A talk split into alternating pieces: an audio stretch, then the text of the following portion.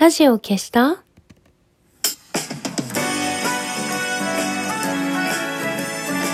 年々ころりよ、おころりよ。今日を終える美しい人よ。安心して眠れるように、眠れなくても安心できるように。何でもない時間をあなたに。姫の玉のラジオ消した？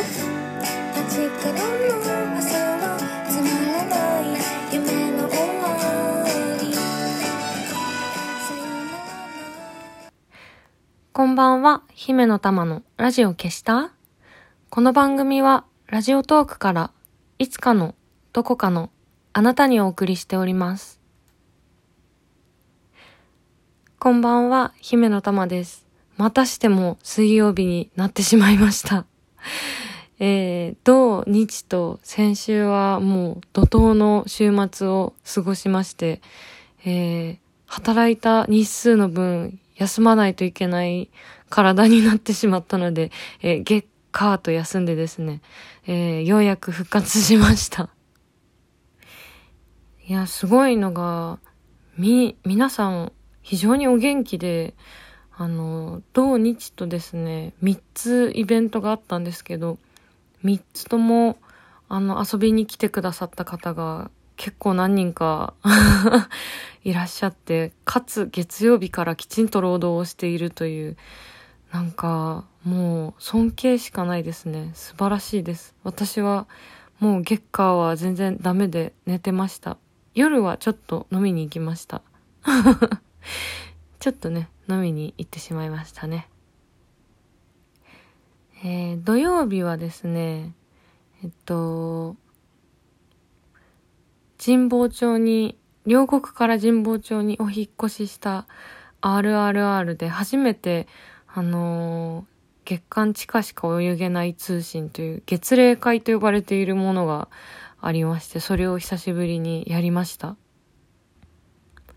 毎月ね、最終土曜日に、えーやっていて、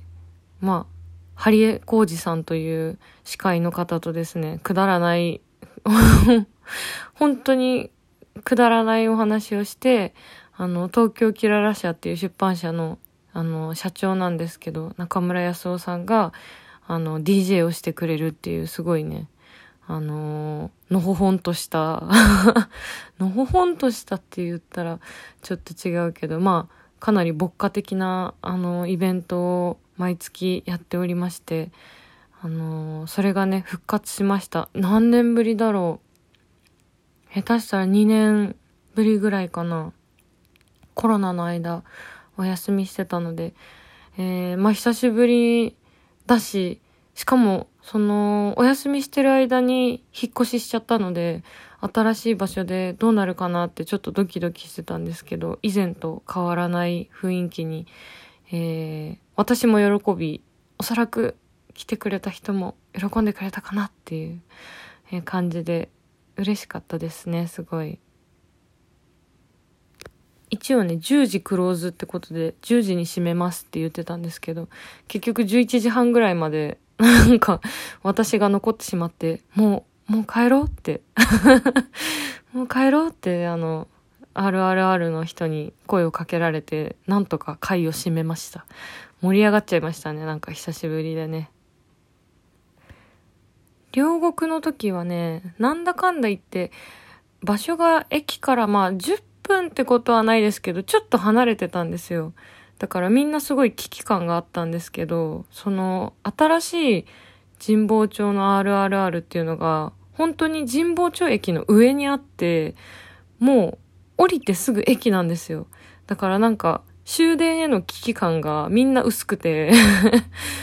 なんかギリギリまでついいちゃうっていう、あの、癖がね、癖がねとか言ってまだ1回目なんですけど、ついちゃうというか、そうでも帰んないといけ、なぜ帰んないといけないかって言ったらもう一番の理由は私で、日曜日に2つイベントが入っていたからっていうのがあって、もうでも、ちょっとね、気をつけてはいたんですけど、土曜日ちょっとだけ飲みすぎてしまって、日曜日の朝かなりきつくて、行こうかどうかすごい悩んだんですけど、ちゃんと文学フリマに行ってまいりました。えっとね、何年か前に、もう5、5、6年前かな、西島大輔さんが、あのー、公式のね、イラストを描いてるんですけど、文学フリマの。あのー、それでなんか、西島さんもブースを出すっていうことで、あの、机をね、借りてたんですけど、当時、西島さん広島に住んでて、あの、出られないっていうことだったので、私が代わりにお店番をするっていう会があって、なので、その時に初めて出店したんですけど、自分で申し込みとかまでして、一からやるっていうのは本当に初めてで、なんか、お客さんとか来てくれるのかなと思って、すごいね、不安だったし、実際、開始してから3、40分ぐらいは、あんまり誰も来てくれなくて、すごい心細かったんですけど、なんと今回の分振り、歴代2番目の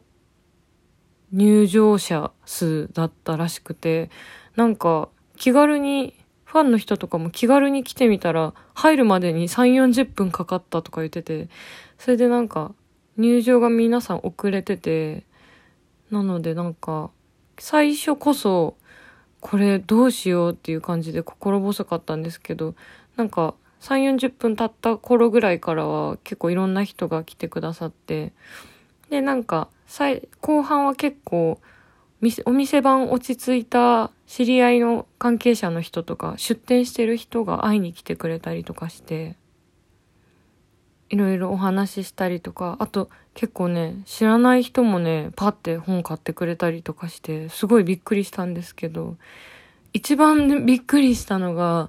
あの、今回私はヘアヌードっていう坊主にしてた時の写真と短編小説をまとめたジンを販売してたんですけど、これから坊主にしたいっていう女性が急に現れて、あの、全く面識のない状態で本と、あと T シャツまで買っていってくれたという、すごいびっくりしました。それだけの理由でと思って。でもなんか、そういう面白い出会いがあってすごいありがたかったですね。